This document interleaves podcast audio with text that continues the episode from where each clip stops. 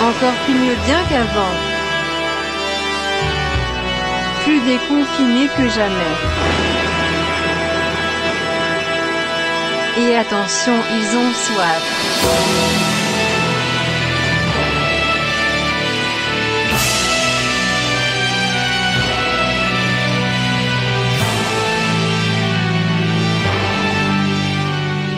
Mais t'es sérieux T'as mis de la villageoise dans ta cave C'est parce que j'avais honte de tout ce que j'avais vu. Le comité des Charles de Gaulle et Podcut présente Alors pour faire du vin, il faut du raisin. Et pour avoir du raisin, il faut de la vigne. J'aime faire du vin parce que c'est un nectar sublime et qui est simplement incapable de mentir. Va me piller la cuite mesquine dans le fond, mais avec des de boire. Tu te demandes pourquoi il picole l'espagnol Tire-bouchon, le podcast qui parle de pinard. Bonjour à tous et bienvenue chez Tire-Bouchon. Tire-Bouchon, Maxime, c'est le podcast qui parle de... Pinard Tu as bien révisé encore tes Ah leçons. oui, oui, oui. Hein, tu en Ah, as profité, tu as eu euh, le temps en même temps. Celui-là, je le languissais. hein, de le Ah, faire euh, ouais. vraiment en face de toi, là. Enfin. Ça m'avait manqué, quoi. Ouais, j'avoue, il m'a manqué aussi ce générique. Ça m'a manqué de plus faire d'émissions en physique parce que bon, les trucs euh, à distance, c'est sympa, ça dépanne. Ça va deux minutes, mais mais, bon, ouais, voilà. c'est- pas très, c'est pas très très drôle. Là, on est tellement content que d'habitude, on fait l'apéro après. Là, on l'a fait ouais. avant. Avant, c'était pas mal, c'était pas mal. C'était finalement pour se mettre dans l'ambiance. hein. Non, c'était bien. Dans l'ambiance, vous avez vu notre super pré-générique. Alors, si vous n'avez pas reconnu, c'est tout simplement. préciser. Voilà, c'est un, un petit délire qu'on a avec Max. C'est que nous aimions le catch à une certaine époque, notamment l'époque de l'Undertaker. Ah bah, je crois qu'il catch toujours. hein. Euh, je crois qu'il a pris sa retraite il n'y a pas si longtemps. Je que sais, ça, hein. je sais pas. Je pense qu'il, je pense qu'il vient faire des tours euh, Je crois qu'il lui manquait quelques trimestres et il vient euh, après Solmania de temps en temps. pour avoir ses heures d'intermittent. Donc voilà, c'était euh, aller, aller fouiller, c'était la même époque Voilà, que Hulk Hogan, tout ça. Ouais, ouais. Euh, C'était l'époque où, où on regardait et on s'amusait bien, sur Canal+. en plus. bon alors, quoi de neuf Bah quoi de neuf, ça y est, on est déconfiné C'est plutôt pas mal, non? Bah oui, carrément, ça fait plaisir, ouais. on, on peut revoir du monde. Oui. On peut bientôt retourner au restaurant peut-être. Au cinéma. Au ouais. cinéma peut-être. C'est pas mal, ça fait du bien. Ouais, ouais, carrément, ça fait du bien. Et puis on a pu un peu se revoir aussi. euh, on a pu ressortir donc faire une interview pour l'épisode d'aujourd'hui, rencontrer un vigneron au domaine, retoucher les barriques de bois. euh, Sentir un peu les effluves d'alcool. C'est ça, c'est ça, le retour aux, aux vraies choses. Et puis, euh, et puis euh, de retour d'interview, j'ai eu le plaisir et l'honneur de, de, de, venir chez toi. Mais Et quand oui. je dis chez toi, c'est euh, à ta terre. Comme Sur- disait Christophe Maé, oui, c'est ma terre. Sur tes quelques, quelques dizaines d'arts euh, de, Syrah à Verspont-du-Gard, là. Et ouais. Euh, Donc tu as pu enfin le voir, ça faisait quoi Presque 2-3 ans que je t'en parlais en disant Ah, j'aimerais bien avoir une terre, ça y est, j'en ai une. Ouh là là, c'est compliqué, c'est compliqué, c'est compliqué. Donc Ouais. là, ça y est. Donc depuis quelques épisodes, vous l'avez remarqué, donc ça y est, euh, j'ai les pieds euh, dans ma terre. tu as les pieds dedans. Et donc, en effet, Max, tu es venu donc, euh, ben, en, en retour d'interview. Je t'ai dit, ben, viens, passe, arrête-toi. Donc, j'y suis, je suis en train de travailler là-bas. Et donc, qu'est-ce qu'on a fait? Eh ben, On a bu, on a mangé, quoi, tant on qu'à s'est fait faire. un barbecue. Oh, putain, Ben, c'était mon premier, premier de la saison. Ben premier ouais, un petit barbecue, barbecue, ouais. un petit barbecue à, à l'ombre des cerisiers. Donc, on Ouais. avait juste à tendre le bras pour le dessert. C'était quand même pas mal. c'était chouette. C'était vraiment chouette. T'es dans un joli coin là-bas. Le coin est très sympa. C'est vrai que même si je me dis que même si cette vigne elle capote parce que bon elle est un petit peu vieille tout ça, ben ça au moins ça me fera- toujours un endroit pour faire des barbecues. Ça me fera un super terrain de jeu, quoi quoi qu'il arrive. Quoi. Donc, tu as remarqué qu'il y avait, et elle était très fleurie cette, euh, cette Oui, vigne. ça y est, Il a- ça commence, Il y a là. beaucoup de faune, il y a beaucoup de, de flore. Donc, euh, en effet, il y a un tapis, un tapis d'herbe avec de la trigonelle, c'est une petite fleur jaune euh, avec plein d'abeilles dessus, donc c'est très On sympa. nous a fait la remarque sur les réseaux sociaux. euh, on a dit que tu avais un très très beau tapis végétal. C'est beau joli, hein Ouais. Alors c'est marrant parce que la, la vigne d'à côté, donc qui est vraiment euh, à côté à côté, elle est euh, menée parfaitement bien, c'est-à-dire qu'il n'y a pas un, il y a pas un caillou Ah oui, qui tu manges, dépasse. tu manges euh, par terre. hein. Ah ouais, il n'y a Ouais, pas ouais. d'herbe, tout ça. Donc je pense que quand ils doivent passer devant ma vigne, ils doivent faire Oh là là, mais qu'est-ce que c'est ce paillot qui nous a acheté ça hippie, Voilà, quoi. encore un parisien qui machin et tout. Donc euh, non, non, c'est juste que bon, je prends le temps de la, la faire. euh, Et puis euh, tant qu'il n'y a pas de maladie sur la feuille, il n'y a pas besoin de trop s'inquiéter. quoi. Enfin, pour le moment, c'est ma philosophie. Et en effet, il faudrait que je passe un petit coup de, de débroussailleuse, au Ouais. moins euh, au pied des souches, parce que là, j'ai un peu déconné. Mais j'avais du matériel défaillant. Et d'ailleurs, le jour où tu es venu, j'ai dit, allez, ça serait bien que tu t'en ailles, parce que maintenant, il faut que je travaille. Et j'ai voilà, j'ai essayé de démarrer ce, ce maudit outil. Et finalement, ben, Rien rentré à- chez toi, Je suis rentré chez moi, jambes, brocouille. Heureusement, puisque l'orage grondait. Puisque c'est vrai qu'on a vrai. pas mal d'orage en ce moment. Ouais. Donc ça a beau être l'été, peut-être que ça fait un peu les. un peu Donc les- année à mildiou alors? Ah ouais, là c'est clair. Hein, mais... Année à milieu tout simplement parce qu'il pleut. Donc on a un, pr- un printemps qui a été assez pluvieux, euh, assez humide le matin avec du brouillard, etc. Donc ben, ça, le milieu il adore puisque l'après-midi il faisait Ah, super chaud. ouais. Et là, tu sais, il remonte des sous, je fais ouh, génial C'est l'autoroute, quoi. régale, Ouais. ouais. Donc en effet, là, ça traite à mort, donc euh, avec des traitements qu'il faut faire régulièrement. Et malgré ces traitements, ben, on voit encore des, on voit encore un petit peu des taches. Donc ça, là où je travaille, donc au domaine d'endaison, pour le moment, ça coule pas sur la grappe, c'est-à-dire que ça tue pas la, le raisin en développement. Là, les vignes sont, sont passées fleurs, c'est-à-dire qu'elles sont, elles ont fleuri. Alors, n'imaginez pas des pétales, enfin des, des Oui, oui, fleurs avec des pétales. C'est tout simplement voilà la mini grappe pistil, avec un euh, pistil, ouais. avec un pistil dessus. Donc euh, voilà, on est hyper attentif parce qu'il faut pas, il faut pas rater ça, quoi. Quoi qu'il a. Et toi, ta terre, t'es pas trop touché par le mildiou. T'as Ben l'air euh, un euh, peu abri- abrité Ouais, là. Je touche du bois. C'est vrai qu'elle est, ouais, elle est pas trop touchée pour le moment. Bon, en même temps, les traitements sont faits. Donc, euh, j'ai fait le premier traitement euh, avec le, mon petit sac à dos, ma petite pompette. là. Et maintenant que les, les sarments ont bien poussé, qu'il y a beaucoup de feuilles, donc là, bon, c'est un petit peu plus compliqué de le faire avec cette méthode-là. Et en fait, je me fais aider. C'est mon cousin qui exploitait cette terre avant et qui est également exploitant agricole donc sur Versement du Gard. Il m'a dit T'inquiète pas, cette année, je m'occupe de tout. Donc, c'est lui qui passe le tracteur, qui me passe les. euh, Ah, euh, les traitements, tout ça. Donc euh, c'est super cool, c'est super cool de sa part. Du coup, quand je l'ai croisé dans la semaine, je dis bon, il faudrait qu'on s'arrange parce que tu m'as pas dit combien je te devais, tout ça. Euh, Peut-être qu'on va peut réfléchir à un forfait. Il me dit le forfait, il me dit si je t'aide cette année, tu te démerdes l'année d'après, quoi. donc il va falloir que je trouve des solutions techniques. Donc euh, acheter un tracteur, non, parce que c'est trop loin de chez moi, j'ai pas de remise, j'ai pas de garage, tout ça. Ouais, ouais. Donc euh, c'est où peut-être faire un petit peu euh, appel à des personnes que je paierai à la prestation, à la tâche pour, euh, pour faire mes traitements ou, ou travailler la terre. Ou tout simplement, ben, j'achèterai un truc, un sac à dos, mais vraiment à la Ghostbuster, beaucoup plus un truc thermique, truc un peu gaillard, un quoi, peu ouais. gaillard, un peu fortiche. Il y en a qui le font, donc euh, pourquoi pas. Ça Pourquoi peut être, ça peut être cette solution-là. Donc voilà la terre qui s'appelle Mariargue, donc à Vers-Pont-du-Gard. Donc voilà la, voilà la petite actualité de, de cette petite vigne. D'accord. Et, euh, et, euh, et la création d'entreprise derrière aussi, là? Parce qu'il n'y a pas Alors, que le côté ah bucolique ouais, euh, de la terre. C'est ça, c'est ça. Et donc le côté le plus marrant, c'est la- l'ad- l'administration, donc c'est la création donc euh, de la société. Et là, je redis, donc tu m'as dit, ah, tu dis toujours la même vanne. C'est pas une vanne, c'est vraiment un précepte. La France est un grand pays Oui. avec de très grandes institutions, quoi. Ce qui fait que les moindres la moindre création d'entreprise, bah, tu as l'impression que c'est le, le parcours du combattant. Donc, ce qui est dommage parce que tu dis bon, bah, il faut des entrepreneurs, tout ça, mais une personne qui est motivée mais euh, qui a peur un petit peu des, des- de la paperasse et autres peut très facilement se laisser décourager en disant bon allez c'est bon laisse tomber quoi. Donc en gros où j'en suis? Euh, Où en es-tu? Où en es-tu? J'en suis déjà euh, à j'en suis tout simplement à créer une société. Donc je me mets pas en, en entreprise individuelle, etc. Donc là, j'ai fait le choix de rentrer en société, donc créer une société, une- ce qu'on appelle une SCEA en l'occurrence, Oui, voilà. avec plusieurs associés. Et en SCEA, fait, euh, je crois que c'est Société Civile d'Exploitation Agricole. tout simplement. Ouais. Voilà, bravo, félicitations. Super. Ouais, ouais. Ouais, je me suis Maîtrise, renseigné. maîtrise bien son sujet. et donc, euh, là, une société, bah, c'est un peu plus compliqué. Il faut beaucoup de papiers à, à remplir. Et j'ai envoyé mon dossier complet la semaine dernière, tout content, ça y est. Alors, un peu à la bourre, parce que la- la- Alors pour toi, il est complet.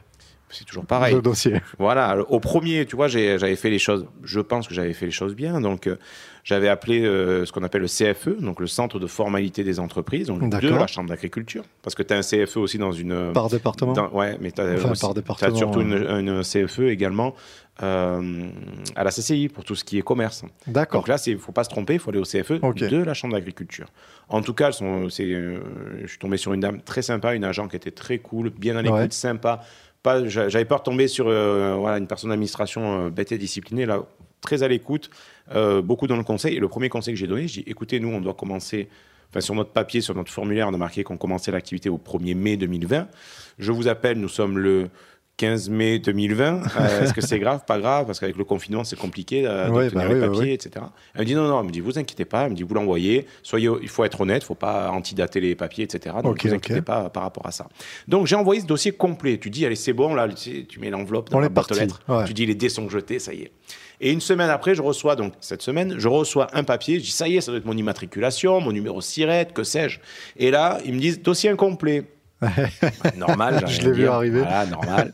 Et donc, euh, il me manquait non seulement, j'avais mal rempli des formulaires, parce que bon, les formulaires, enfin, c'est- Oui, il ouais, faut être juriste, quoi.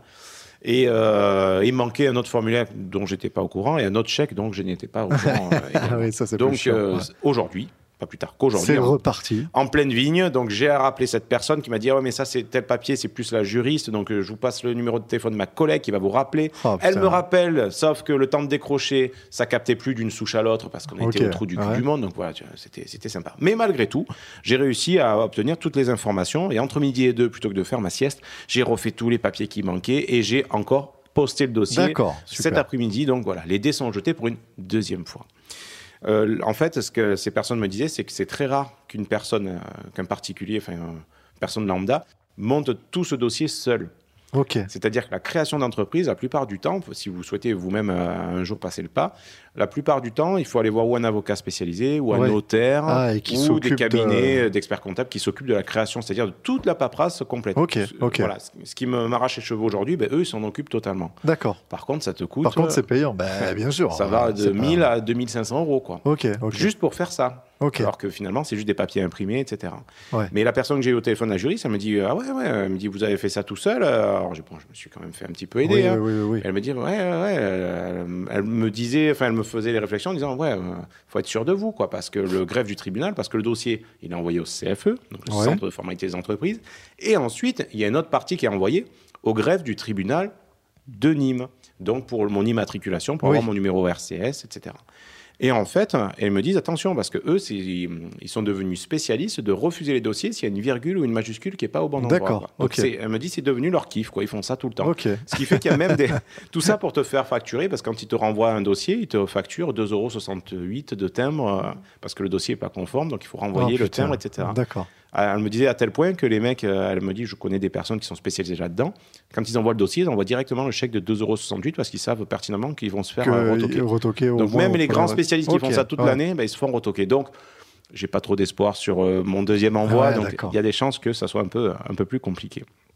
Ensuite, troisième point, euh, c'est par rapport aux douanes. Parce que quand tu es Oui. ben, vigneron, du coup viticulteur, ben, à un moment donné, il faut t'inscrire auprès des douanes, notamment pour avoir ce qu'on appelle un CVI, un casier viticole informatisé. En gros, c'est voilà, c'est tout est tout est normé, euh, ta terre, euh, tes cépages, euh, ton rendement, etc. Ouais, ouais, etc. ouais. Voilà. Mais tu produis de l'alcool, donc ça, c'est contrôlé, quoi. Voilà. Sauf que, sauf que, parce qu'il y a toujours un sauf que, pour être enregistré là-bas, il faut euh, bah, que tu amènes ton papier du notaire comme quoi tu es propriétaire de la terre. Et tu te souviens, la dernière fois, je t'en avais brièvement parlé lors du Oui. précédent C'était terrain agricole, mais pas vigne. Exactement. Donc là, pendant le confinement, essaye d'avoir le notaire pour lui dire il faudrait modifier ceci parce que j'ai réussi à avoir une attestation de la cave de Verspont du Gard dans laquelle était enregistrée cette fameuse terre qui m'appartient maintenant.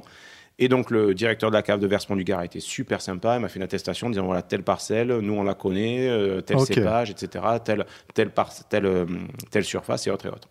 Et donc la notaire, en fait, euh, j'ai envoyé ce document, je dis bon maintenant rectifiez-moi l'acte de notarié. Et j'ai réussi à la contacter cette semaine encore. Et elle me dit Ah, mais vous n'avez pas reçu mon email? Et je dis Ben non. Elle me dit Ben en fait, on peut rien faire. Je dis Mais pourquoi? Ben, Elle me dit Ben c'est simple, c'est si vous voulez qu'on rajoute ça, qu'on modifie juste euh, vigne Ouais. et à terre agricole, ben, il faut refaire la vente, c'est-à-dire reconvoquer tous les vendeurs et repayer minimum 600 ou 700 euros de Oh, frais de notaire. putain.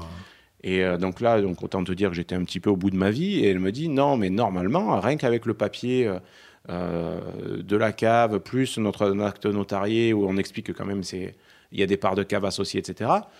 Là, à part s'ils sont vraiment trop cons, normalement voilà. ça passe. Pour les autres, ça passe. Donc voilà, j'en suis là aujourd'hui.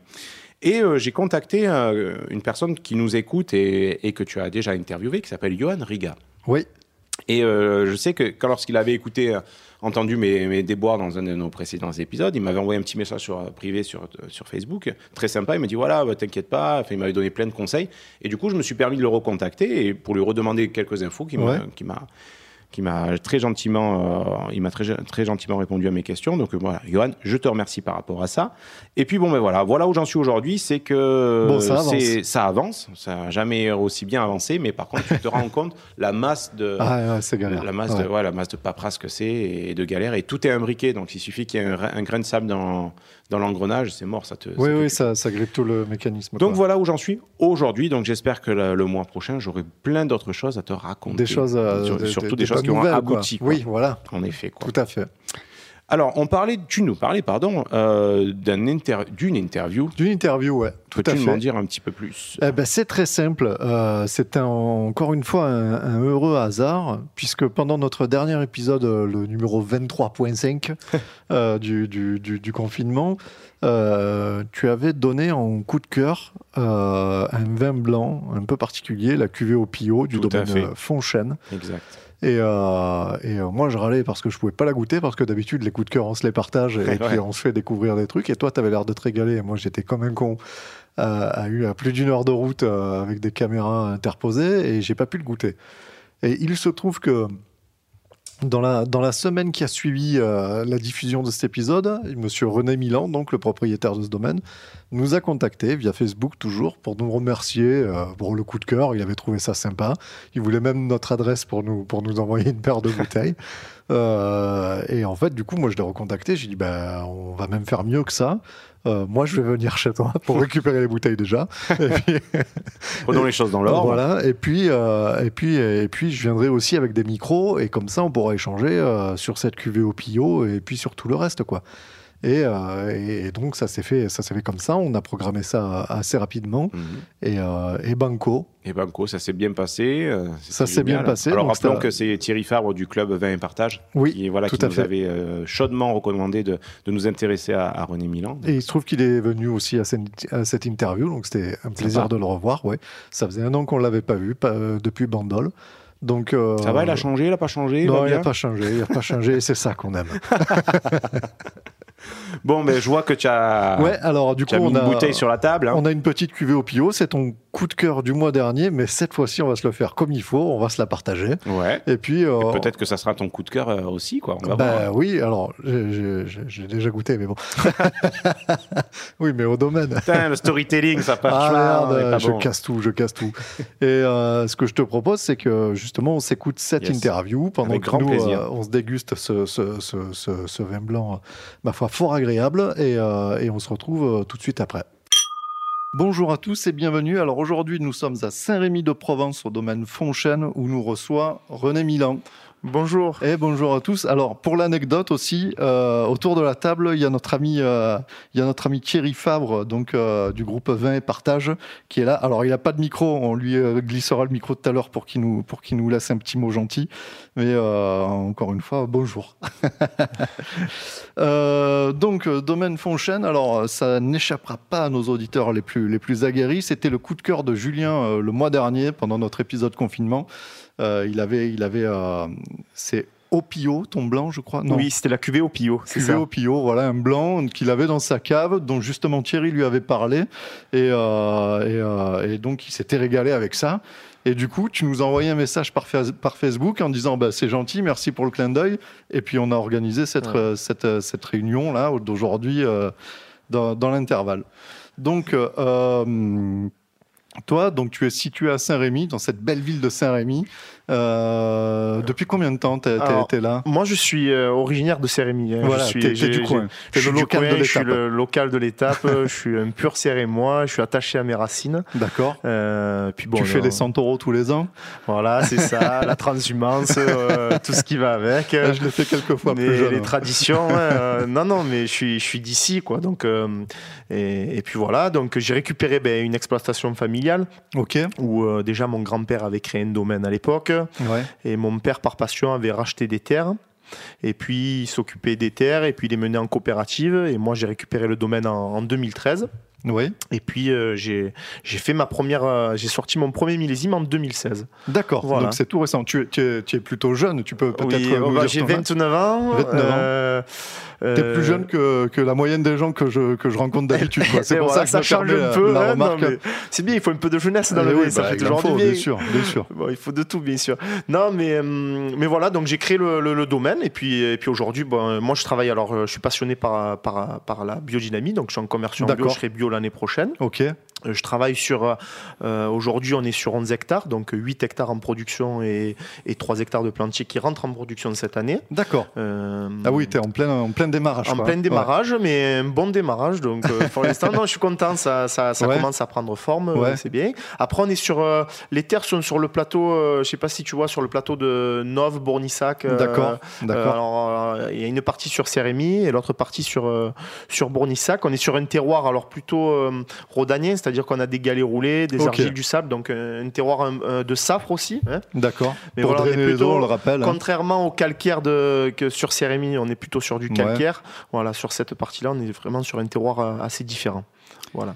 Donc, euh, on parlait de ta production tout à l'heure. Tu disais que tu avais assez peu de rouge. Tu t'es plutôt blanc alors, toi? Ah oui, moi je suis plutôt euh, spécialiste ton- des blancs. Mais en, en fait, pour tout te dire, j'ai planté donc des sélections massales. Ouais. euh, de rouge, donc les 3 hectares qui rentrent euh, en production, c'est euh, donc j'ai planté de la Syrah, du Cabernet, du Cinsault et du Mourvèdre. D'accord. Voilà, c'est qu'il me manquait une Chouette. palette palette de blanc, mon, de rouge. Mon père adore, adore les blancs, du coup il avait planté de la Marsanne, de la Roussanne, du Grenache blanc, Ouais. de la Clairette et du Chardonnay, donc j'avais de quoi Ah, travailler. Pour le rouge, là. pas fait Ouais. les choses comme il fallait, non, je rigole. Alors, tu peux peut-être nous rappeler ce que c'est qu'une sélection massale pour les gens qui ne La sélection pas. massale, donc moi je travaille avec le pépiniériste, c'est Lilian Berillon, D'accord. qui lui a une réflexion autour, euh, autour de la plante. Euh, l'idée, c'est de. Moi, mon idée, c'est qu'on peut faire de grands vins ou de bons vins déjà que si on a une matière première de qualité. Voilà. Donc la sélection massale, l'idée, c'est qu'il y a eu la crise du phylloxéra. Oui. euh, voilà. Bah ouais. Donc on a, on a fait, euh, on a réfléchi autrement. Ils ont fait des sélections, donc on appelle ça clonal, c'est-à-dire que si vous vouliez, par exemple, des, de la variété Syrah, vous allez chez votre pépiniériste. Si vous voulez des plantes très qualitatifs, euh, euh, moyennement qualitatifs ou, ou Voilà, peu on- qualitatifs, on donc le très clone, productifs, euh, moyennement productifs ou, euh, Ouais. ou peu productifs, eh ben, ils vous donnent en fonction de ce que vous avez besoin. Mais le problème, c'est que vous plantez le même individu euh, sur la parcelle, et donc ça, ça manque de diversité. Ouais. Et moi, je cherche beaucoup ça parce que je pense qu'avec euh, justement de la diversité dans les plants, on, on a de la complexité dans les vins. Il y a, il y a- il y a tout un, un tas de choses qui, qui vont avec. Qui vont avec. Mais donc, du coup, lui, il a réfléchi, il est allé récupérer, ben, par exemple, pour la Syrah, il est allé dans l'Ermitage, un peu de partout. Il a récupéré des, un plan euh, donc, euh, qui a plus de 80 ans ou 70 D'accord. euh, avant cette sélection. Et il a, il, a, il a fait sa sélection, lui. Et en fait, quand il vous, quand il vous, il vous livre, au lieu de vous, de vous livrer, par exemple, un plan, le même plan, le même clone, Mhm. il va vous livrer 60 pieds différents. D'accord, Voilà. d'accord. Ça amène Et du plus coup, de ça amène beaucoup de richesse génétique en fait. euh. Après, là, bon, il y, a- il y a tout un tas de choses qu'il fait, mais la, la- voilà, la sélection massale, c'est ça. C'est-à-dire qu'on on cherche la diversité. D'accord. Voilà, pour, euh, pour avoir des. des- bah, L'idée pour moi, c'est de garder les vignobles assez long- longtemps. Aujourd'hui, c'est pas trop le cas, mais si on peut garder euh, des vignes plus de 80 ans, c'est- ça C'est peut être quand, même, euh, c'est quand même l'idéal. ouais. Voilà. Donc tu es en bio, enfin tu es en train, tu vas vers la biodynamie. Oui. Eh Je... ben, En fait, pour tout te dire, je suis depuis 2013, D'accord. mais j'ai demandé les conversions quand j'ai commencé à vinifier, en Ok. 2016. Du coup, voilà. Donc, Et donc tu es obligé de passer par la conversion bio il y a trois ans, plus la quatrième, vous êtes bio. Donc, c'est assez long, mais, mais bon, c'est comme ça. Ok, très bien. Donc, euh, tu, tu, tu, comment t'en es venu à, la biodynamie? Alors, je rappelle pour nos auditeurs que on avait déjà fait un, un épisode sur la, sur la biodynamie à Châteauneuf-du-Pape avec Monsieur, Monsieur Coulon.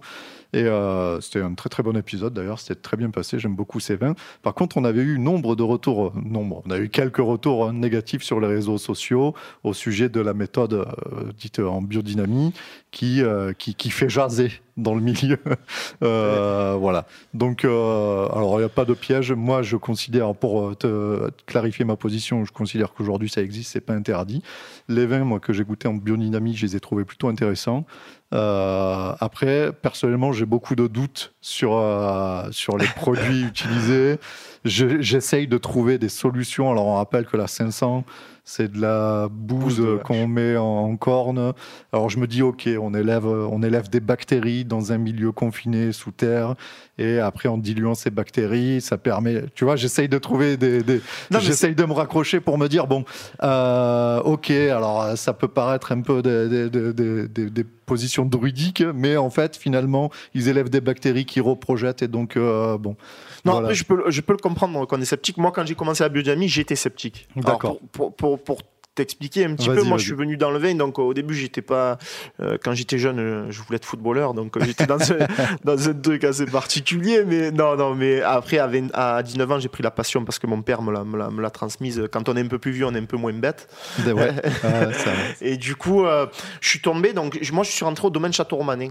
Euh, donc, j'ai fait une, euh, formation et puis je suis rentré en stage à Romanais, au Château Romanais à Sérigny-Provence, qui est un domaine en biodynamie depuis 30 ans. D'accord. Et, euh, et le chef de culture, euh, Eduardo Pinchera, enfin, l'ancien, il n'y est plus à l'heure actuelle, Ouais. euh, m'a appris, m'a- j'allais dire, m'a formé à la biodynamie. Et alors, quand je suis rentré, effectivement, j'étais très sceptique via les, les 500, les 501. Oui. Mais, mais la biodynamie, pour moi, je, je la considère comme ça. C'est vraiment euh, une réflexion autour de la plante, c'est-à-dire que euh, on cherche, beau- c'est beaucoup d'observation. La biodynamie, c'est déjà ça. C'est avant de parler des préparations, c'est l'observation qu'on y fait dans son vignoble pour, euh, pour comprendre ben, quand les vignes ont besoin de quelque chose, quand elles sont pas bien. Quand voilà, c'est vraiment d'abord av- avant de parler voilà, de ces préparations, c'est de parler de c'est de l'observation. Et pour moi, je le considère un peu comme ça. C'est un peu l'homéopathie du vin, voilà, en quelque Oui, sorte. voilà. Mais quand je suis rentré, si vous voulez, euh, donc il m'a dit tu mets la 500, tu verras tes sols seront plus vivants, les racines vont aller plus en profondeur. Donc moi je me suis dit attends, il me- il me- qu'est-ce qu'il me raconte celui-là euh et, et- et pareil pour la 501, euh, alors il y en a qui l'utilisent pour différentes façons, mais, Ouais. mais pour euh, le feuillage sera beaucoup plus vert avec avec une pousse plus droite. Du coup je me suis dit mais qu'est- qu'est- qu'est-ce qu'il me dit? Alors la simple chose que j'ai fait, j'ai pris mes 3 hectares, une partie était en bio la moitié et la moitié en, en biodynamie. Et moi, au bout de deux ans, je me suis rendu compte, euh, même euh, un an, euh, sur la partie en biodynamie, donc avec la 500, euh, je, je- je devais travailler le sol beaucoup plus de fois. Je devais faire un passage, euh, l'herbe poussait plus vite, donc il y avait vraiment beaucoup plus de vie. Parce qu'à l'époque, mon père, moi, était en, en conventionnel, donc euh, Oui, déjà, euh, voilà, le bio, c'est Ouais, très, ouais. très très bien. Euh, la biodynamie, C'est déjà un progrès, il y a ouais. pas- voilà, c'est un progrès parce qu'il n'y a pas de désherbage, mais, mais le, la biodynamie, et je me suis rendu compte que je devais travailler plus de fois le sol. Et au niveau de la plante, de la pousse, je trouvais que sur la partie en, en biodynamie, il y avait une pousse beaucoup plus verte. Et moi, je suis parti de ces concepts, de ces, de ces observations. De ces constats, ouais. Et, et puis j'en ai fait mon, mon, mon, mon, mon idée de. Ton- mon- de- mon ton travail de tous les jours, Voilà, quoi. mon D'accord. travail de tous les jours. Et la deuxième chose, hein, si on peut regarder la biodynamie, si on veut être pragmatique pour ceux qui sont assez euh, pessimistes sur le sujet, euh, moi j'ai une copine qui est infirmière qui me disait qu'en en, en nœud lunaire, euh, les jours des pleines lunes, pardon, il y avait, euh, ça déclenchait les accouchements, ils se préparaient au bloc. Ouais. Donc de ces petits constats, et pareil, pendant les, pendant les pleines lunes, on dort mal, il y a des gens Ouais, qui sont sensibles à Ça, ça. moi, Donc, moi, de- ce c'est un concept- carnage à chaque fois. Eh ben voilà, ben de ce de ce constat, on peut, on peut croire à, tout- à tout ce qui est aussi euh, Ouais. au niveau de la biodynamie. Il y a, il y a- il y a un, réel, un réel impact euh, sur, sur l'humain et sur le vivant qui est, qui est la vigne, je pense. Alors moi, ce que je vais retenir, c'est que du coup, euh, et ça, ça me plaît, c'est que tu passes du travail, à, beaucoup plus de travail à la, à la terre, beaucoup plus de temps, et que tu apprends à observer tes vignes. Parce qu'il y a bon nombre de vignerons, et on le voit, qui sont conventionnels et qui se posent pas de questions, même au, au niveau de l'usage des produits, ils pourraient en mettre vachement moins finalement, continuer en conventionnel, mais ils ont le grand-père qui mettait tant d'hecto à l'hectare et ils continuent de mettre euh, la même quantité de produits sans se poser de questions, sans observer leurs vignes et, euh, et ça fait des ravages. Déjà que tu me dises que tu passes beaucoup de temps à la vigne, à regarder tes plants, et euh, déjà ça, ça me fait plaisir. Après, bon, on peut croire à la biodynamie, pas y croire, je laisse euh, les auditeurs euh, faire leur choix. Euh, ce que je vois, moi, c'est que ça donne des vins intéressants et originaux. Et, et, plutôt que de boire toujours les mêmes vins, au moins, ça apporte là aussi de la, diversi- la diversité. Au niveau de tes plantations, tu, tu travailles en parcelle Tu as, un cépage par parcelle? Euh, non, question est pas anodine. Non, non, non. Alors, nous, sur les parcelles, par exemple, les blancs, ils sont plantés sur, euh, sur 3 hectares, 3 hectares et demi. Donc, euh, c'est euh, des, la parcelle, il y, a, y, a, bon, y, a, y a- y a différents terroirs sur 3 hectares, Oui, bien sûr. oui, oui. Mais, mais sur la même parcelle, il va y avoir les 5 cépages de blanc. Et après, sur les, sur les rouges, par exemple, oui, pareil, on va avoir un hectare, ils sont à côté. Quoi. Après, on, on- on fait en fonction, on plante en fonction aussi du terroir. Par exemple, le. Mourvèdre, je l'ai mis euh, l'endroit le plus, Le le plus plus, chaud, humide avec la, et le plus chaud. Quoi. Donc, Ouais. la tête au soleil et les Et pieds les à l'eau. Voilà, c'est les anciens qui disent ça. Là, je les ai ça. écoutés pour le coup. hein.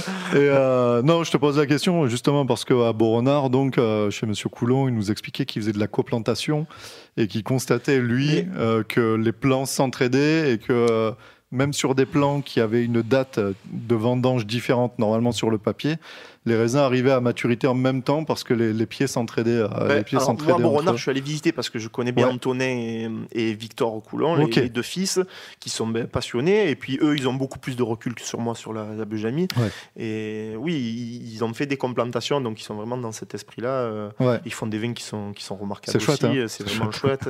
Euh, après, les complantations, ça leur amène de la diversité. Je crois qu'ils ont une, une parcelle qu'ils ont complantée. ils ramassent tout en même temps, je crois. Et font une, une cuvée. Enfin, je ne veux pas dire de bêtises. Ouais, mais alors, ouais. Il me semble qu'ils font des choses comme ça. Mais c'est. Non, il faut euh, la diversité, ce qui est important, je pense. Oui, on est d'accord. Et donc, alors, t'es blanc, ton chouchou, ton blanc, là.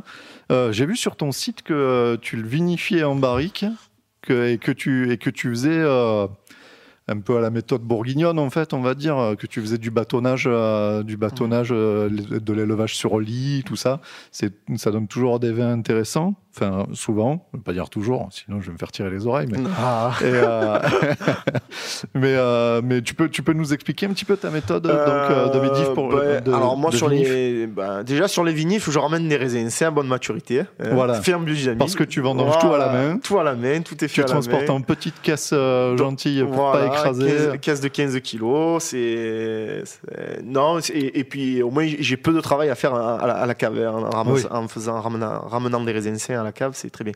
Après moi ce que je vinifie bah, j'aime bien la méthode bourguignonne. Donc euh, moi je vinifie euh, mes blancs. Donc euh, ils rentrent donc en caisse de 15 kilos, on les met au pressoir, on presse en Ouais. grappe entière et on les met en fine, en- alors, on les met en cuve inox euh, pour Avec, la rafle, tu rafles Euh, non, tu- oh, oui, on presse avec la rafle. On, on presse très, très doucement avec un pressoir pneumatique. Donc vraiment, on extrait, euh, on n'extrait pas de verre, pas, de, Oui, oui, pas oui. de verre dans les vins. Mais après, on met en cuve de débourbage, on, débourbe à froid pendant, pendant 24 heures juste pour déposer les impuretés, les, les Mhm. grosses bourbes, on dit. Ouais. Et ensuite, je mets tout en, en barrique euh, sur la cuvée au pillot. C'est-à-dire que tout est vinifié et élevé en barrique. C'est-à-dire que ça rentre en barrique en, sept- en août-septembre Ouais. et ça sort euh, un an plus tard. Voilà. D'accord. On, on laisse, on, laisse- on fermente euh, avec, en, en barrique Ouais. euh, avec les lits. Voilà. D'accord. Alors pourquoi la fermentation en, en barrique euh, Ouais, des ouais, blancs ouais. Euh, Parce que les élevages n'apportent. euh, si on fait que l'élevage en barrique, ça n'apporte rien. Ça apporte pas assez, Et- ouais. et, bah, moi, j'ai écouté ce qu'on me disait, j'ai fait les essais avec les deux, et au niveau de la dégustation, euh, c'est vrai que j'avais fait que sur une barrique parce que je voulais quand même essayer de faire que l'élevage, et euh, c'était moins bon. Le- la barrique, quand même, ce qui est bien, c'est que c'est un contenant, au-delà du bois, c'est un contenant qui respire. Mhm. Et du coup, euh, il y a et puis c'est un contenant rond, donc il y a cet, cet échange de lits euh, et, et ce côté euh, ce côté microporosité qui va faire qu'on va amener de- du gras, de la matière et on va pouvoir justement bâtonner après pour, pour, pour ajuster ce que l'on veut. D'accord. Voilà, Donc on rappelle, hein, le bâtonnage, c'est le fait de. De remuer de les lits, remuer remettre les lits. lits en suspension. Après, Voilà. c'est le gros travail que je fais, moi, à la, vigne- euh, à la cave. Le seul travail que je fais, c'est travailler sur les lits. Parce Ouais. que la dans les lits, il y a tout- toutes les, toute la matière, il y a, il y a- il y a du fruit, il y a, il y le gras qu'on veut amener. Donc, euh, il faut, c'est bête de ne pas, de, bah, de pas s'en servir et de ne de, de pas, de pas en profiter pour avoir des, des vins plus complexes et, et plus fins encore. D'accord. Voilà. D'accord. Donc, tu, tu, tu- donc ça, c'est pour, c'est pour les blancs, cette fameuse cuvée. Alors, moi, du coup, je ne l'ai pas goûté puisque c'était l'épisode confinement. D'habitude, avec Julien, on s'échange les bouteilles, on se fait Ouais. goûter des trucs. Et donc là, il me discutait via, via Skype, là. Il me disait, putain, ça, c'est beau. Hein. Et je voyais, il se régalait. Moi, j'étais là, euh, chez moi. Je disais, putain, j'aurais bien goûté. Bah, tu vas le goûter. hein. Bah, ça va, ça va, je, ça va, je goûterai alors. Mais, euh, mais je, vais- je vais croire Julien sur parole euh, sur ce coup-là hein, pour, euh, pour le fait que le vin, le vin soit intéressant. Euh, donc tu fais un petit peu de rosé, un petit peu de rouge aussi. Oui, alors euh, je fais un rosé. euh, Non, je travaille comme mes blancs. Euh, Ouais. Le rosé, je travaille comme un blanc parce que hum, je fais pas des rosés. euh, Enfin, moi j'aime les, ro- les, les rosés vineux, donc euh, je fais, je, je le travaille sur lit, pareil. C'est-à-dire c'est vinifié en cuvinox pour garder de la tension, euh, mais je, je travaille, je bâtonne les lits. Voilà, donc je travaille vraiment, je fais un, un gros travail sur les lits, comme si c'était des blancs. Euh, et après, euh, donc euh, les rosés, pareil, c'est un élevage que de 6 mois. Ouais, et c'est un 100% euh, grenache. d'accord. Euh, voilà. Après, bon, on verra comment il évolue avec sélection, mas- sélection massale. Si je mets un peu de, un peu de cabernet, un peu de syrah, un peu de mourvèdre, on verra. Ouais, Certainement un peu de mourvèdre. Voilà. bien. et ensuite, le les rouges, ben, les rouges, j'ai hâte de, de- Alors là, j'ai un merlot. Bon, j'ai fait une Ouais. très petite cuvée, donc j'ai pas, pas assez de vin, mais j'ai fait une cuvée de merlot 2018. Alors moi, j'aime les rouges. Par contre, tu vois, j'aime bien élever euh, sur euh, faire des élevages assez longs, parce que des fois, on, on te fait, je sais pas si tu as remarqué, on te fait goûter des vins Mhm. et tu, tu, tu dis c'est pas bon, mais en fait, c'est pas que c'est pas bon, c'est que c'est pas prêt à boire, quoi. Oui, oui. pas si tu vois, et t'es déçu, donc. euh, Tu préfères le garder euh, chez Ouais, toi alors moi je fais des élevages. Alors si tu veux, sur les rouges, bon là sur ce que j'ai fait, mais je fais des élevages de 18 mois. J'aimerais faire des 18 mois en barrique. Donc c'est vinifié en cuvinox. Ok. Euh, pas en grappe entière. Alors ça on verra, je l'ajusterai, mais pas en grappe entière. Je fous les girafles. Je, je foule très peu. Hein, Mhm. Je laisse presse très peu les, les Ouais, baies. ouais. Et ensuite, je fais comme une infusion. Voilà. Moi, l'idée, c'est de moins triturer la vendange. Donc, euh, je fais juste un petit remontage euh, euh, journalier. Euh, juste pour que ça infuse, comme une infusion. Et ensuite, je fais une cuvaison de trois semaines. ça va dépendre à la dégustation. Et, et après, je fais des élevages en barrique.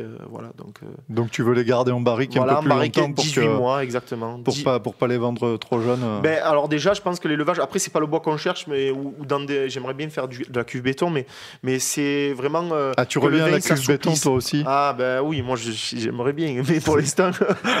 Mais c'est un truc qu'on voit beaucoup quoi. Des, Non, des- en fait, c'est les gens qui contenants qui, abandonnent. respirent. euh, Moi, j'aime beaucoup les contenants qui respirent parce que je trouve que les vins, justement, ils s'harmonisent mieux. Il y a, il y a- c'est, il y a- avec, avec le, le côté microporosité de l'air qui passe, enfin, la microporosité, les, les vins respirent et du coup, ils, ils sont, je trouve qu'ils sont plus, plus, plus fins. Voilà, ça donne de l'élégance. Et, et c'est pour ça que je pense les élevages, voilà, moi je vais faire des élevages assez longs et après de le garder, essayer de le garder si je peux. hein, Tu bien fais, sûr, euh, tu fais comme à Vendôle, comme on avait vu euh, à Château Prado, qui lui, euh, l'année dernière, il vendait que le 2015, je crois, et il fait plusieurs années. Oui, mais au moins, quand garde vous ouvrez la bouteille, années. vous faites. oh, Quoi, 4 4 ans Ah, Il garde 4 ans. euh.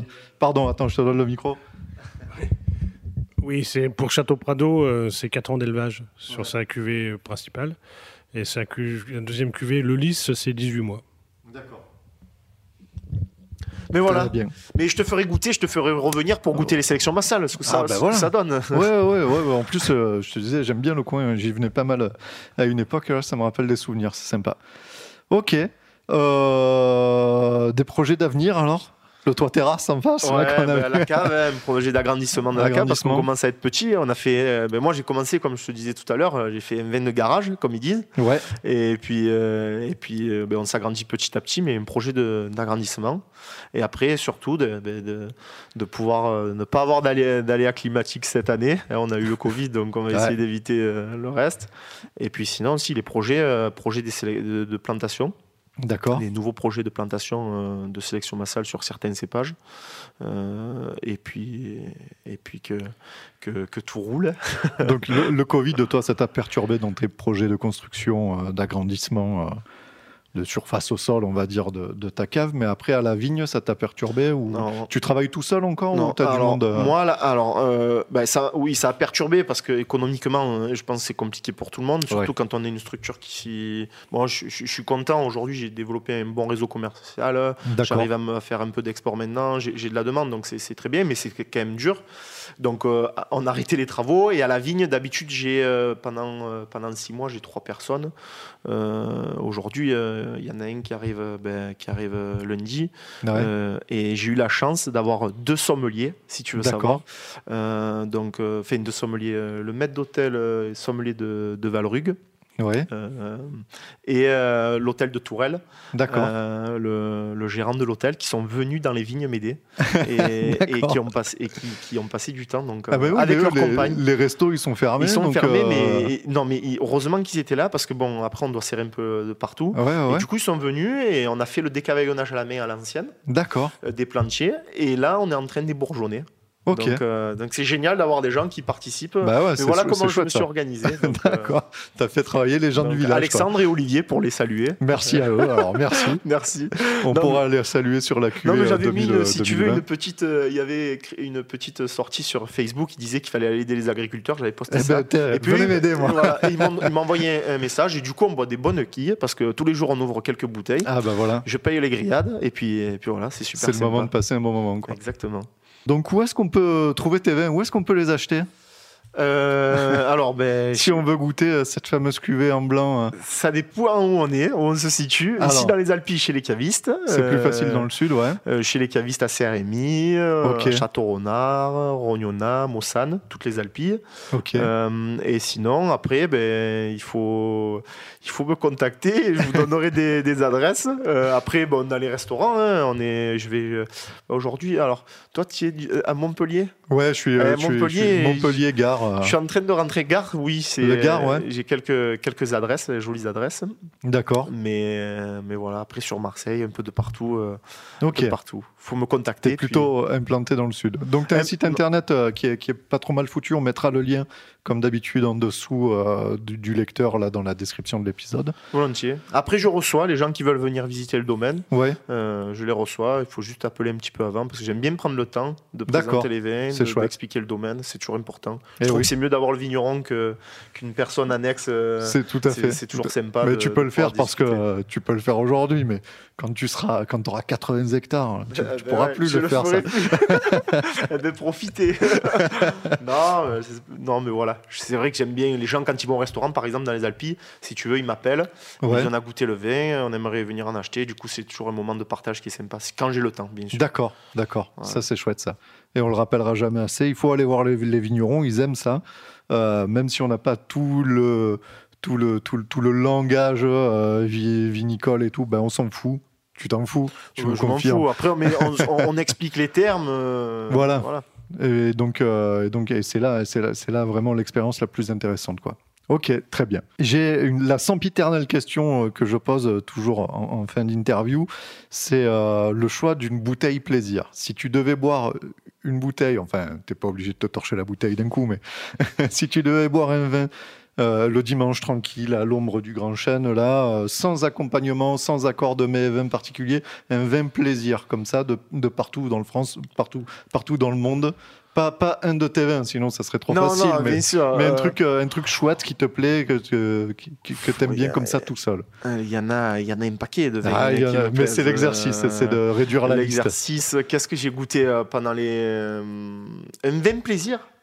Sans accompagnement, c'est compliqué, là j'en ai un paquet. Euh, ben, je te dirais euh, les vins des Alpes. Est-ce que tu veux vins des Alpes Parce Allez, que bah, toujours mettre. bah, euh, c'est assez méconnu, les, les vins des. Donc, Bon, euh, après, c'est vas-y. un grand vin, mais moi, mon- ma, ma cuvée qui m'a donné envie de planter du Cinsault, c'est Améthyste de chez Dominique Ovette. Euh, D'accord. Voilà, ça, c'est la cuvée qui m'a. Ok. C'est une des vigneronnes qui m'a qui m'a qui m'a donné l'envie de, de, de faire des, des choses, de pousser. Après, je peux dire des vins, il y a d'autres vins, il y a plein de vins. Je veux dire, j'ai goûté le, le Clos Sibonne que j'aime beaucoup. Ouais. J'ai goûté. non, non, il y a, y a- il y a beaucoup de vins. D'accord, non, non, mais on va retenir euh, ta, ta- Voilà. ta- ta première pensée, c'est c'est bien. c'est La si c'est la, bo- la bouteille qui t'a donné envie de planter du senso, c'est cool. Ah oui, oui. Ok. Euh, on va peut-être passer le micro à notre ami Thierry, 5 minutes. Avec grand plaisir. Eh bonjour, comment vas-tu? Bah écoute, moi, ça va très très bien. Ça se passe bien? Tout fonctionne Bah, bien? Oui, oui, très bien. Euh. Franchement, euh, la, la com, enfin mon agence de com qu'on Oui. qu'on a lancée il y a 18 mois, bah, maintenant ça a pris son, son rythme de croisière. Euh, D'accord. Neuf, neuf vignerons me font confiance, Ah, dont René. d'accord. Voilà, et puis euh, sur mes activités euh, de, de club, eh ben, le club de, de vin de, du club vin et partage, ben, Freeze et 15 800 Ouais, personnes. c'est chouette. Ouais, ça marche bien, ça aussi. Plus, euh, ouais, plus 6000 personnes en un an depuis qu'on s'est vu euh, chez Étienne Portalis euh, au Château Prado. ah oui, c'était il y a un an. ouais. C'était il y a un an. D'ailleurs, un salut amical à Étienne. Salut Étienne. Ouais, qui va, qui va sûrement nous écouter. et puis en parallèle, on a créé avec des amis un club de vin euh, euh, plus physique, avec euh, donc l'objectif c'est de se retrouver entre nous. Et voilà, donc un club qui s'appelle Sud One Club, où euh, l'idée, elle est triple. La première, c'est mettre en valeur le vin, Oui. l'associer avec la gastronomie, et puis on a un troisième objectif, c'est d'aider euh, certaines associations caritatives. Et D'accord. là, on aide euh, mon, Moura- mon moral, pardon, mon moral en couleur, qui est une association qui aide les personnes qui ont, qui souffrent du cancer. Ok. Donc voilà, c'est, on est déjà, on a quatre mois de vie. Bon, le confinement nous a un peu bloqué dans notre développement. Et on se retrouve déjà avec 60 personnes qui sont, qui viennent de tout, de tout milieu, du, du milieu du sport, du milieu euh, d'entreprise, du milieu du vin. Euh, voilà, donc euh, tout, tout va bien. Tout va bien. Les, projets, les projets avancent. Et comme je te disais il y a un an, euh, l'idée de base, c'est de rencontrer des belles personnes. Et c'est vrai que dans le domaine viticole, on en rencontre de belles. c'est chouette. On rencontre de, de- de chouettes Voilà, personnes. dont, dont, dont René, qui, Dont René. qui, qui a- qui est, qui est vraiment une belle rencontre. Voilà. Très bien. Merci. Super. Ben, je vais vous dire au revoir. Et puis, euh, et, puis, euh, et puis, on se retrouve, euh, alors nous, tout de suite en studio avec Julien. Mais euh, pour les interviews, ben, enfin, nous, on se retrouvera, on se retrouvera bientôt, j'espère, Ben, quand euh, je viendrai Ah. goûter les, les prochains millésimes. Avec plaisir. Merci en tout cas pour, Super. euh, pour tout. Ben, de rien. Au revoir.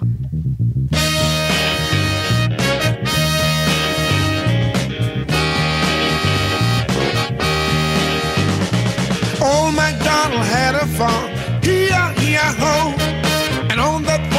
had some chicks, E-I-E-I-O. There was a chick, chick here, chick, chick there.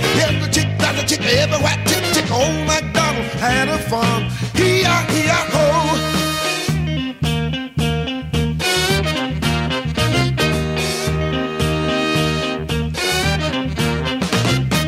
Old MacDonald had a farm, E-I-E-I-O. And on that farm he had some ducks, E-I-E-I-O. There was a quack, quack here, quack, quack there. Here's the quack, there's a quack everywhere, quack, quack, quack. Old oh, MacDonald, yes, he had a farm.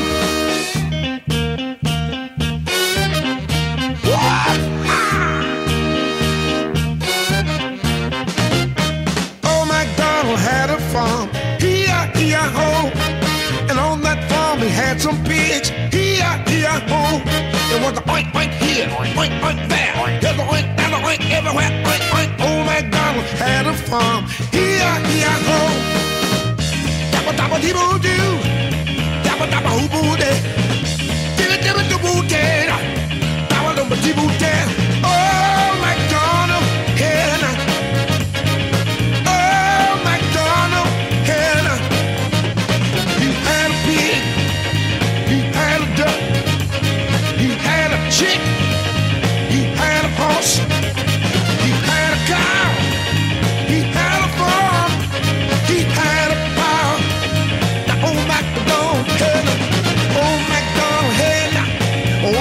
MacDonald had a,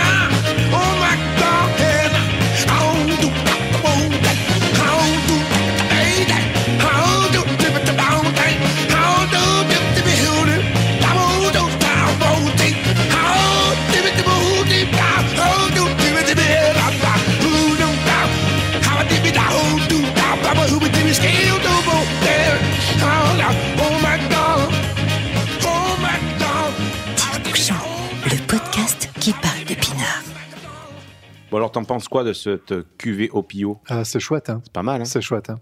Il, a, il, a, il a ce côté sudiste qu'on aime Mhm. bien, assez généreux, mais il a su garder un peu de fraîcheur. euh, Il, est- il reste assez vif euh, sur la longueur à la fin.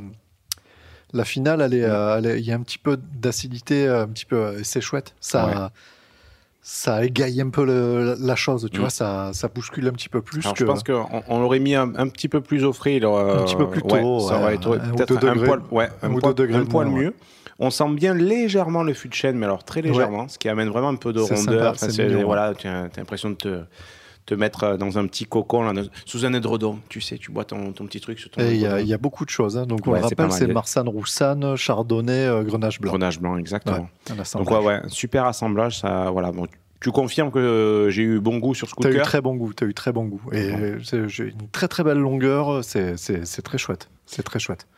Tu voulais peut-être revenir sur certains points par rapport à cette interview, sur des sujets un peu technique parce qu'on a abordé quand même. Enfin, vous avez abordé des sujets qui, qui étaient Oui, alors, hyper y a- intéressants, il y a- mais il y a parfois plein- un peu Il y a plein de choses, il y a plein de choses à dire sur cette interview. C'est vachement chouette. Euh, déjà, je voulais revenir rapidement sur la biodynamie. Alors, je Mhm. fais un petit disclaimer au début de l'interview. J'en parle euh, avec euh, avec Monsieur René Milan. euh, En toute franchise, il n'y a rien à se cacher, quoi, parce que on s'était fait tirer les oreilles quand on a parlé de la biodynamie euh, la dernière fois. du pape chez Boronard. Tout à fait. Euh, bon, voilà, tout a été Ah dit ben. dans l'interview. Euh, non, mais juste dire qu'on ne on prône pas la biodynamie comme la solution ultime, juste Mhm. que ça existe Bien sûr. et qu'on s'y intéresse en tant que produit existant. Et le produit existant est bon, donc. euh, Et ben ouais, voilà. Moi, ce qui m'intéresse le plus, comme on le dit dans l'interview, c'est que le mec passe du temps dans sa vigne. Et ça, Mhm. c'est la, c'est la culture en biodynamie qui lui fait passer beaucoup de temps dans sa vigne. Et euh, c'est toujours une démarche, moi, qui m'intéresse beaucoup. Et souvent, les gens qui parlent de biodynamie, ils t'expliquent que ils sont à l'écoute de la plante, euh, Mhm. qui, qui se font chier à marcher dans les rangs, à regarder, à passer du temps et du temps et du temps et du temps. Et ça, j'aime bien. ouais. Alors après, euh, les produits utilisés par la biodynamie, honnêtement, moi, j'y crois pas. Mhm. La 500, la 500, Alors, la, tu peux nous rappeler rapidement la- ce que la- c'est la euh, fameuse bouse de corne où on met de la bouse dans Ouais. une corne de vache Mhm. qu'on laisse de, enterrer. Normalement, pour, euh, si on veut faire les choses euh, comme les vrais, euh, il faut l'enterrer sur la parcelle euh, que tu vas traiter. Euh, et de solstice à solstice. Voilà. Il faut la laisser une demi-année. Et, euh, Tu la, tu la mets n'importe où dans la terre ou? Oui, oui, il faut l'enterrer. euh, n'importe où. l'enterrer. Ouais, ouais, ouais, D'accord. sur ta parcelle. Et donc tu la laisses traîner comme ça de solstice à solstice. Et après, c'est justement là que moi je suis moins client. C'est-à-dire que tu as une dilution du produit, et, et, mais importante, ce qui Mhm. fait que ben, l'influence de la bouse de corne, euh, on la cherche encore. Ouais. C'est comme le laboratoire Boiron qui vend, des, Du sucre. qui vend du sucre, voilà, parce que pareil, c'est dilué dans de l'eau qui est rediluée, de machin, tout Ouais. ça, et après c'est pulvérisé. Bon, voilà, j'y crois pas. Mhm. Lui, il croit. euh, et ça semble avoir des résultats. Donc, je de constater que le résultat est je bon vais quoi pas qu'il arrive. non quoi. plus jeter l'opprobre euh, Mhm. là-dessus, quoi. Mhm. Mais euh, bon, voilà. Ouais. Sachez-le que ça, ça fonctionne comme ça. Alors, Par a- contre, après, les traitements de base, ça Ouais. reste de la culture bio. La 500, la 501, c'est quelque chose qui, qui, C'est qui est en plus. Voilà. Mhm. Après, le traitement de base, c'est euh, du pour, cuivre, pour- du pour soufre. être, euh, pour être Déméter, euh, avoir les labels pour l'agriculture. euh, pour l'agriculture biodynamie, il faut être bio, c'est la base, sûr. quoi. Voilà. Ok. Et euh, sa méthode particulière de vinification de blanc est plutôt Alors c'est intéressante. c'est pas c'est pas très très particulier euh, pour les vins blancs. Euh, c'est quelque chose qui se fait qui se fait beaucoup en, Bourgogne. Euh, je reprends ma petite page, voilà. Euh, parce que voilà l'élevage sur lit. Alors il y, y a plusieurs méthodes. C'est vrai que quand on avait parlé de la vinification, on n'était pas allé jusque là. Et il y a plusieurs termes qui sont employés aujourd'hui. Euh, sur lesquels j'aimerais revenir un petit peu pour Ouais. expliciter euh, de quoi ça Nous, s'agit. nous t'en prions. Voilà, parce que l'élevage sur lit, c'est quoi? Déjà, il faut savoir que pour un vin blanc, donc on va parler, c'est le cas général pour un vin blanc. Ouais. J'imagine qu'il y a des, cas particuliers et qu'il il y a des gens qui font pas comme on va le décrire. Je vous parle d'une généralité. Mhm. Voilà. Euh, quand, tu, quand tu presses ton raisin pour ton vin blanc, ce qui reste au fond de, au fond de la cuve, c'est ce qu'on appelle les bourbes. Euh, Donc les bourbes, euh, c'est euh, les rafles, les morceaux de peau qui resteraient, des agrafes de palissage des escargots, des, euh, Des sauterelles, des, des- nids de voilà, guêpes. du, du- du végétal, des feuilles, des, euh, voilà, tout, tout- tout ce genre de saloperies. Euh, et ça, les bourbes, faut faire très très attention. D'ailleurs, je, je poserai la question là, à un prochain vigneron qu'on ira voir. C'est comment ils gèrent leurs bourbes. Parce que Ouais. tu peux pas l'épandre euh, au fond de ton jardin en disant ça fera, ça fera du fumier pour, euh, pour mes patates. C'est toxique, c'est dégueulasse. D'accord. Vraiment. Euh, donc la gestion des bourbes, c'est quelque chose de compliqué. J'imagine qu'il doit y avoir des entreprises spécialisées pour s'occuper de ça, mais je ne sais pas dans le détail, je poserai la question. Donc une fois que tu as, pressé ton raisin, tu obtiens du mou. Du mou de raisin, c'est le, le mou, c'est le, c'est, ben, du Le jus premier, de raisin. le premier jus. Voilà, c'est c'est pas encore du vin, euh, c'est pas juste du jus de raisin, ça s'appelle le mou.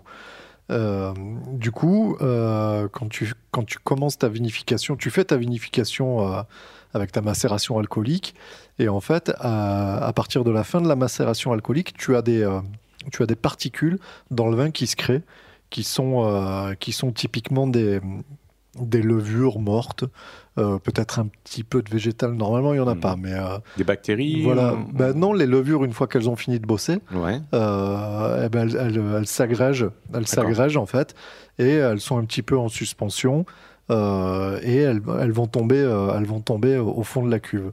Donc ça, c'est c'est ce qu'on appelle les lits fines. Et en fait, on va garder ces lits.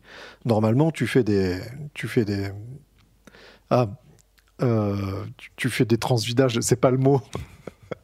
Je me rappelle plus du mot exact. Qui des soutirages. Tu fais des Ah ouais. soutirages. Je vais te dire transfusion, non, des ça marche pas transfusions ça. sanguines. ouais.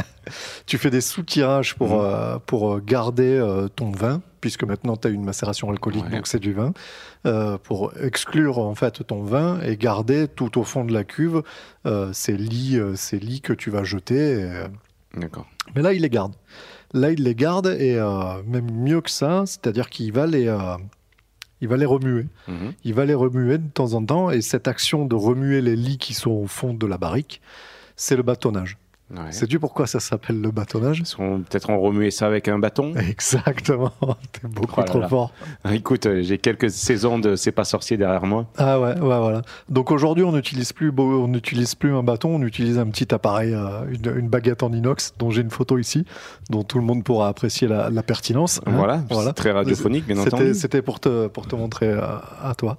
Tant pis Merci. pour les autres. Franchement, Mais bon, voilà. Et en fait, le fait de remettre en suspension euh, ces lits, Mhm. ça apporte, euh, ça a une influence sur, euh, sur l'oxydation du vin, qui va beaucoup moins s'oxyder, et sur la réduction, qui va beaucoup. Sur l'oxydation, on le savait, c'était Mhm. plus étonnant au niveau de la réduction, que ça a une influence positive sur la réduction. Et, et en fait, bon, ben voilà. Ça marche, ça marche très très bien. Ça donne des, des, des, nouveaux arômes assez intéressants. Et euh, comme toute chose, le bâtonnage, il faut pas trop en abuser, puisque tu as un défaut du vin euh, que tu sens euh, qui peut être identifié comme du bâtonnage excessif.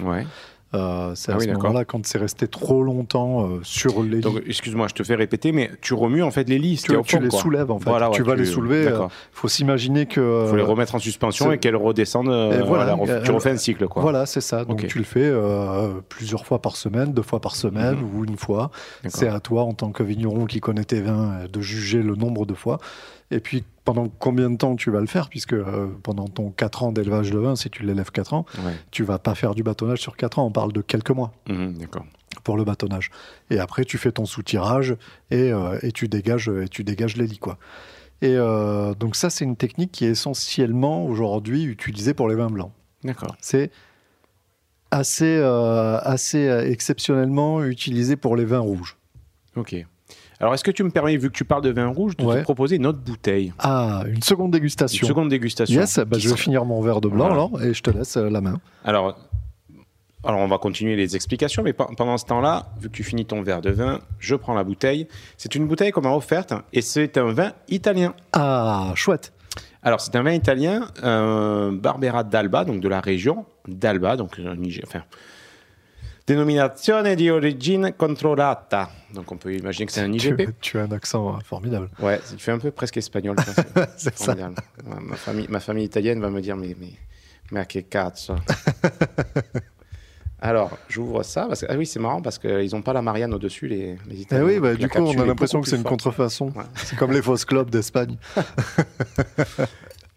Alors, je sais pas du tout ce qu'il y a dedans. Je sais que c'est un vin, un vin bio. Donc, euh, écoute, on, on va le goûter. Donc, Ouais. la région d'Alba, c'est une région d'Italie qui est hyper réputée pour sa gastronomie, notamment. D'accord. Et sa fa- la fameuse truffe d'Alba. La fameuse, mais oui, bien sûr. Et donc, qui coûte euh, une couille et demie. Et sa fameuse Jessica aussi. Eh oui, joli.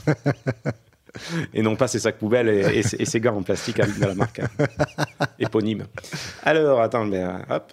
Alors, vas-y, je te laisse continuer pendant que. oui, bah, c'était juste. me avec euh, le bouchon. Donc, pour revenir euh, sur cette, euh, sur cette technique, c'est très très peu utilisé. euh, C'était utilisé pour les vins rouges, mais ça ne l'est plus. Ça ne l'est plus depuis les années 60, depuis qu'on pratique la macération malolactique, dont on avait parlé. Alors, rappelle-moi, c'est long un Bah, petit peu. ça- Ah ouais, mais je suis mauvais élève. Parce que pour les vins rouges, donc tu as ta macération alcoolique qui transforme ton mou en vin, et après, hop là. Excuse-moi. Et après, donc, tu laisses euh, juste euh, pendant ton élevage en barrique, tu as une deuxième macération qui démarre, qui s'appelle la macération malolactique Ouais. que tu peux provoquer aussi La malo. et qui transforme la fameuse malo, qui transforme les acides maliques en acides lactiques. Donc, qui va y avoir, qui va avoir une bonne influence sur les vins, qui va les rendre moins acides, plus ronds, plus charnus, plus. Et, et- ah, tu- ah, l'aérateur, le calice Ah, ne le passe calice pas. ne passe pas dans ce goulot Ne italien. passe pas sur les bouteilles Donc, italiennes. tant Tiens, pis, tu auras la, la, la tâche sur Oui, sur la, table. J'allais te dire sur la nappe, il n'y en a pas, donc sur Non, la non. table. Euh, Direct, euh, direct sur le bois. Et donc, euh, et donc voilà, donc au profit de la malo, parce que la malo c'est plus rapide, c'est plus safe, donc euh, donc donc on a abandonné cette euh, cette technique de d'élevage sur lit. Par contre, c'est quand même réutilisé. Il y a Ouais. quand même des gens dans le Bordelais qui se reposent la question et qui recommencent à faire de l'élevage sur lit pour les rouges, parce que justement, ça amène des, des arômes intéressants Mhm. des nouvelles saveurs. Ça complexifie le bouquet d'arômes en fait. Et euh, certains te disent que ça amène un peu de gras au vin. Un peu de gras, euh, Ouais. voilà, en texture en bouche quoi. Et, euh, et- et c'est souvent intéressant. Il y a des sommeliers très très réputés, des œnologues très très réputés qui disent que le coup du gras c'est de la connerie. Donc je sais D'accord. pas, j'ai pas pu juger, mais tu C'est comme entendras, la minéralité dans, le- dans le blanc, on n'a jamais eu de ré- vraie réponse à ça. tu entendras très régulièrement que ça amène du gras, Mhm. et tu as des, des- des gens, des techniciens du vin qui te disent que non. D'accord. Il y a je, la vérité où elle se trouve. Ça, je ça sais se pas. discute. Ça, voilà, je n'ai pas les compétences pour juger de qui a raison, donc euh, nous verrons bien. Mais, euh, mais c'est un, type d'élevage qui semble, qui semble assurer euh, des, des- des- des très très bonnes conditions de vieillissement au vin, Ouais. en fait, qui permettrait de laisser vieillir les vins plus longtemps pour les rouges. Donc, euh, ça, sache que dans le Bordelais, ça retravaille sur cette technique. D'accord. Voilà. Ok. Voilà, donc euh, on- a vu un petit peu, on a vu un petit peu tout ce que tout ce que c'était que, que, que le, le, le texte employé Ouais. pendant cette interview.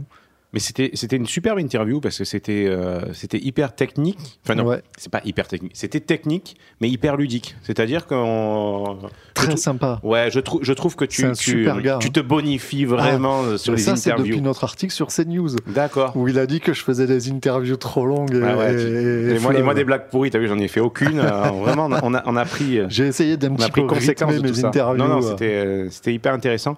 Et puis ça fait du bien d'entendre un peu l'accent des Bouches du Rhône. quoi. Ah ça ouais, fait plaisir, ah ouais. l'accent des Alpilles. Saint-Rémy, mais oui, c'est le 13, Saint-Rémy. Eh ouais, ouais, ouais. Ah, euh, mais je te propose Euh, de, j'ai de pas goûté. déguster. Moi, Alors, j'ai trempé les lèvres. Alors, je, je te dirai ce que j'en ai pensé après. Donc, je vous rappelle, hein, donc c'est la Ceretto. Donc, c'est du Barbera d'Alba. C'est un cépage italien que l'on retrouve notamment euh, dans le Piémont. Ok, Euh, alors, la, la grappe, tu la reconnais, elle est- la peau est hyper violacée. d'accord. Et ce qui fait que ça te- ça t'amène un vin qui est assez acide. Euh, mais bon, je te laisse découvrir, vas-y. D'accord, d'accord. Donc, je pense qu'il faut bien l'aérer quand même, parce que là, bon, on n'a pas mis d'aérateur, on ne l'a pas carafé. Là, il est, dans, il est dans un verre brut de décoffrage comme ça. Donc, je vous rappelle, voilà, c'est un vin italien, du nord de l'Italie. Mmh, ouais, c'est du bio. Mmh. Ouais, c'est charnu. Ouais, ouais, ouais. C'est. euh, Bon, on aurait dû le carafer. Clairement, ouais. On aurait dû le carafer, c'est dommage. Ça mériterait euh, d'être carafé, c'est on, va, on va le laisser s'aérer un peu Ouais. et on le finira un peu plus tard. Ça marche. Mais euh, ouais, c'est très très chouette. Ouais, ben, comme d'hab, hein, on vous mettra la photo et vous pourrez Oui. retrouver ceci sur la page Facebook. On va bien sûr euh, sur, bien sur, sur Twitter aussi. Hein. Alors j'en profite de- que l'on parle de Facebook puisqu'on a reçu un message très Ah. sympa euh, d'une personne qui nous écoute, donc d'un auditeur. Alors je ne vais pas me risquer à prononcer son nom puisque euh, son pseudo est en alphabet cyrillique. D'accord. Ah oui, non, mais tu sais, tu ou parles pas. cyrillique le- ou grec, je ne sais pas. Enfin c'est pas l'alphabet que notre alphabet, donc je, C'est pas l'alphabet je vais tout simplement te lire donc le, le message euh, de cette personne. D'accord. Alors, bonjour. Oula, c'est long, hein. À vous pour votre émission super instructive et vraiment plaisante. Je vous ai découvert pendant cette période de confinement et j'ai démarré avec le premier épisode. Pour te. Ouais, dire. hein. d'accord. Ouais. J'ai tout écouté intégralement et me voilà arrivé à l'épisode 21. From Ouais, il scratch. presque, Putain, euh, il a, il il a binge listené euh, le, le podcast. Quoi. Je dis d'abord bravo Ah, parce qu'il ben, faut bravo. réussir à nous supporter 21 épisodes de suite. Moi, j'aurais pas fait. hein. J'ai appris de nombreuses choses, surtout pour moi, jeune amateur de vin depuis seulement une petite dizaine d'années. La vulgarisation est parfaite et les calembours, voire digressions, me font bien marrer. Ah, tu vois, mine de rien, là. T'as bon. des fans, t'as des fans. Ah, mer- merci, merci beaucoup. Votre podcast pousse néanmoins à la consommation car généralement je vous écoute dans ma cuisine en préparant un bon petit plat et bien entendu j'accompagne mon écoute d'une petite quille. Ah ben, c'est là, parfait. on te parfait. comprend Ah, ouais, vraiment. carrément. En tout cas, c'est du beau boulot, ne changez rien, bonne continuation, et c'est signé Pagavino. Eh bien, écoute, euh, Eh je ne ben, sais pas merci, si ton pseudo, Pagavino. ton nom, ton prénom, Pagavino, merci beaucoup, ça fait super plaisir d'avoir un, un message tel que celui-ci. C'est chouette, ouais, ouais. On en reçoit euh, quelques-uns, des messages Ouais. comme ça. C'est toujours très, très agréable pour nous. Si l'envie vous en prend, Ben, faites-le. faites-le. Envoyez-nous un petit message, peu importe Facebook, Twitter, ouais, euh, peu importe. ça- Ouais. Pigeon, pigeon voyageur. pigeon ou- voyageur, euh, mail, euh, ou avion sur la plage. Donc voilà, vous nous envoyez un petit message, ça nous fait plaisir. message de puis- fumée dans le ciel Ah avec ouais, des avions. carrément, ouais, ouais. ça serait Ah, Le plus dur, c'est le point d'interrogation. Mais voilà, envoyez-nous un petit message et puis voilà, on fait un petit commentaire et ça nous fera plaisir de, bah, de le lire à l'antenne. Tout C'est chouette. Non, c'est chouette. Euh, D'ailleurs, Max, on peut nous Oui. trouver où sur les internets? Comment ça Je comprends. Où est-ce que on peut trouver que cette question euh, Où est-ce qu'on peut trouver euh, Tire-Bouchon tout simplement Alors, bah, déjà, sur notre site, tirebouchonpodcast.fr, Mhm. ok, là, il y a toutes les infos. Où est-ce qu'on peut nous écouter Et euh, tout est, tout est Tous les indiqué. liens pour nous écouter, en effet. ouais. Tous les liens, tout, tout y est. Sinon, on est à peu près sur tous les réseaux sociaux, enfin les trois réseaux sociaux principaux. On y est. Donc Facebook, Twitter et Instagram. Et Insta, sur lesquels voilà. on peut voir tes formidables photos. Oui, parce que c'était un Instagram perso au départ, mais on l'a un peu détourné. Non, mais quand je dis de formidables photos, c'est au premier degré, c'est vraiment de belles photos. Ah c'est bah merci. c'est Ah pas bah. des photos de toi où tu es en maillot de bain. Ah non, non, ou- non, bah ou non en très string, peu, hein, on très peu, d'accord. très peu. Non, non, ouais. Non, non, j'aime bien, euh, j'aime bien faire des photos de, de, de vignes. En tout cas, je te félicite pour les photos que tu fais. Autant au début, je te disais qu'elles étaient belles par politesse, autant maintenant, elles sont vraiment très jolies. Quoi. Ouais. Donc, euh, tu t'es vraiment, tu t'es vraiment, tu excelles. En plus, tu fais de la randonnée. On voit que maintenant, tu es. Bah, je suis affûté. ah ouais, tu es affûté. Ah, t'as les chaussures qui vont bien. Et le pourtant, sac à c'est dos qui chiant. c'est nul de prendre une terre de vigne en photo. Mhm. Je trouve ça chiant. Donc, je fais des détails sur des trucs, euh, sur les pieds, sur les. Un, un scarabée. un scarabée, machin, parce que je trouve ça, le truc, c'est le, plus- le truc le plus chiant du monde de prendre un champ en photo, Ouais. qu'il soit euh, de vigne, de blé euh, ou de ce que tu veux, Mhm. ou quoi, ou casse, euh, c'est super chiant. Enfin, j'aime pas du tout. Il y aura sûrement des gens qui seront très bons dans l'exercice, mais bref. Toi, c'est pas ta cam. Non, moi j'aime pas. J'aime pas du tout. Ok. Euh, si on veut voir tes photos, tu as un petit compte à toi ou pas ou... Non, pas encore. Pas encore Non, non, on y travaille. On y Mais travaille. faudrait t'y mettre quand même, hein Oui, bah écoute, euh, on- On te- je sais, genre, tu m'as, tu m'as confessé une petite chose. Je sais pas si j'ai le droit de le dire, mais je le dis quand même. Au pire, tu le De couperas quoi au donc? Qu'on va peut-être voir un vernissage de Maxime. Ah, euh, ça, euh, ouais, non, Hein? c'est pas, c'est, signé. Ah, c'est pas signé. Mais Tant que c'est pas signé, ça n'existe Ouais, je- pas. C'est ce qu'on dit, ouais, à, à Hollywood, c'est comme ça, donc ouais, je te comprends. Tant que c'est pas signé, ça n'existe pas. Mais bien sûr, on en parlera. Si si j'expose, on en parlera, ouais. ça marche. Ben écoute, euh, mon cher Maxime, nous sommes arrivés en bout de course euh, de cet épisode. Ah oui, oui, oui. Et puis, en bout de course tout court. Tout court, on en a marre, on est au bout du rouleau. euh. On n'aurait pas dû faire l'apéro avant. C'est vrai C'est pour une fois, trop voilà, on vous le disait, mais c'était pas des blagues. On a, on a pris l'apéro. Ouais, on était content, on a, on a pris l'apéro. On n'a pas bu de vin. Non. hein, on s'est fait une petite euh, suce tonique. Suce tonique. Et c'est vachement bon Mais ça. c'est vachement Tu bon. me fais découvrir ça aussi, Ouais. c'est chouette. Donc buvez de la suce, c'est super bon. Vous pouvez trouver ça dans le bahut de votre grand-père ou de votre grand-mère. C'est ça. mais avec un petit, Chez, un- avec chez un petit peu de il doit rester, Ah, euh, il doit rester de la, de la suze. Ouais. Ça, elle, a Ah, dû, elle a dû en boire ou acheter ça à la Libération. Donc voilà, allez-y. Et euh, franchement, avec un petit, un petit Schweppes, vous faites un- une suce tonique, là, c'est un bijou. ça, passe, ça passe crème, ouais. Ça passe impeccable. C'est clair. Et puis nous, on se retrouve le mois prochain. On Et- repart ben sur ouais. des épisodes euh, canons. Donc on- ce qu'on a prévu, c'est quand même de faire des épisodes cet été. hein, quand on Oui. avait euh, réfléchi. ouais, on a parce dit, que le mois bon, prochain, c'est juillet. hein. Et ouais. Le mois prochain, c'est juillet. Et le mois d'après, c'est août. Et puis après, c'est vendange. Et on fera peut-être une petite pause à Noël. Mais, on fera, mais on voilà, fera, on fera là, pas de pause. plus. euh, on fera pas de pause. euh, cet été, mais on verra à la rentrée pendant les vendanges, suivant Yes. comment on est occupé. Euh, mais donc, euh, il y aura des épisodes cet été. Voilà. Absolument. Très bien. Mais écoute, Max, je te dis au revoir. Eh ben, je te dis au revoir aussi et, je te dis au mois prochain. Absolument. Au revoir à tous. Ciao et au mois prochain. Bisous. Au revoir. L'abus d'alcool est dangereux pour la santé, à consommer avec modération.